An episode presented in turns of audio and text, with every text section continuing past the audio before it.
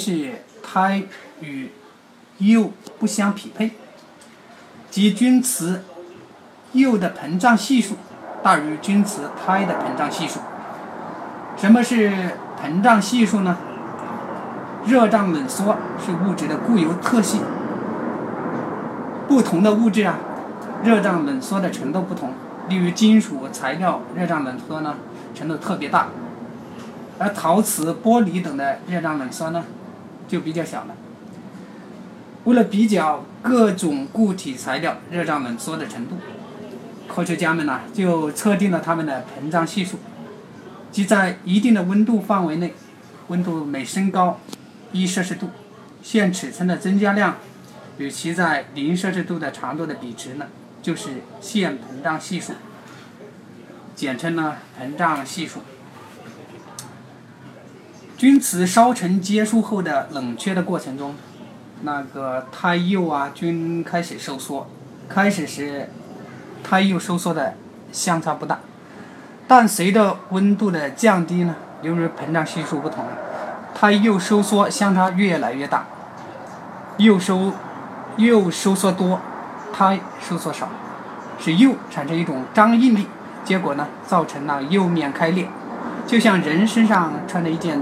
太小的衣服而被撑烂一样，胎釉膨胀系数相差越大呢，开片就越多；相差小时开片就少。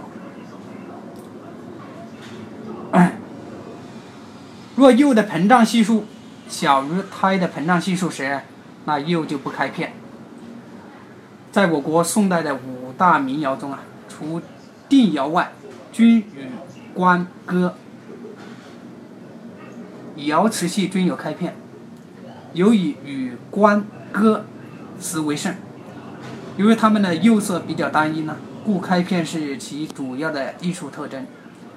为了强化这种特征，艺人们会在烧成温度允许的范围内呢，将胎的配方中的粘土用量多一些，以缩小胎的膨胀系数。釉的配方中粘土的用量少一些呢，暂时的用量就要多一些。以增加釉的膨胀系数，从而造成胎釉的膨胀系数不匹配。而钧瓷以窑窑变著称，其色彩万变，纹路奇多，为其他窑口所不及。开片只是窑变的艺术特征之一。